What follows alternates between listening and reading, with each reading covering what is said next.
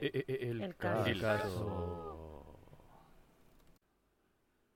Por cliché que parezca, empezaremos este episodio piloto del podcast El Caso, su podcast de casos, con Psicoantisociales. un caso de un asesino serial.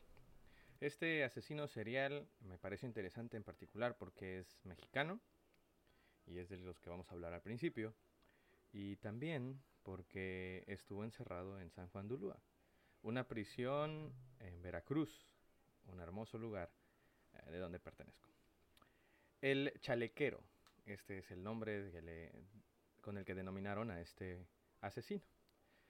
Él no fue el primer asesino mexicano, pero sí tuvo uno de los primeros registrados.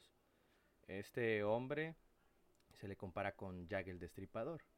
Eh, No solo fueron contemporáneos, sino que coincidieron también en el perfil de sus víctimas. Todas sus víctimas eran prostitutas. Este hombre asesinó a muchas mujeres. Eh, se les conoce más o menos a 20 mujeres en la Ciudad de México. Pero, eh, irónicamente, la razón por la que fue atrapado al final de su vida fue porque asesinó a una mujer de edad avanzada, a quien golpeó, degolló y violó.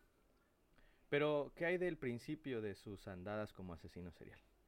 Esas 19 víctimas prostitu- prostitutas, de acuerdo con algunas investigaciones de Francisco Guerrero, este hombre lo hizo porque se sentía moral y físicamente superior a sus víctimas, por lo que condenaba su oficio pecaminoso y repudiable.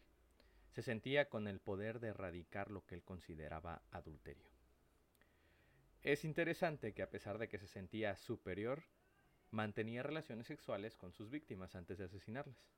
Después de eso las amagaba, las violaba, las asesinaba por estrangulación o por degollamiento, y en algunos casos remataba cercenando la cabeza de sus víctimas.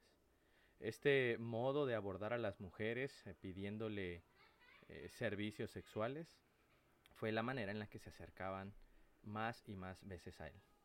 Entre 1880 y 1882 mató a 20, 82, mató 88, mató a 20 prostitutas. Sin embargo, las autoridades no pudieron comprobar su responsabilidad y solo fue acusado por un solo caso, motivo por el cual fue condenado a muerte, aunque el entonces presidente Porfirio Díaz revocó su sentencia y ordenó una pena de 20 años de prisión en San Juan de Ulúa, Veracruz. Pero fue liberado por error en el año 1904. Ni siquiera cumplió con su cadena de 20 años y mucho menos con la muerte. Al salir de la cárcel tuvo la última víctima que mencionamos al principio, una mujer de edad avanzada a quien violó, golpeó y degolló. Su detención se atribuye a un reportero que investigaba el caso y que comparó el asesinato con los ocurridos años atrás, un mismo modus operandi.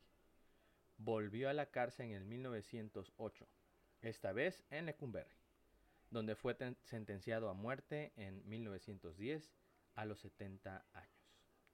Carlos eh, Romagnac, uno de los primeros criminólogos mexicanos, concluyó que el también llamado degollador del río Consulado era un criminal nato, descrito como un degenerado, inmoral, violento.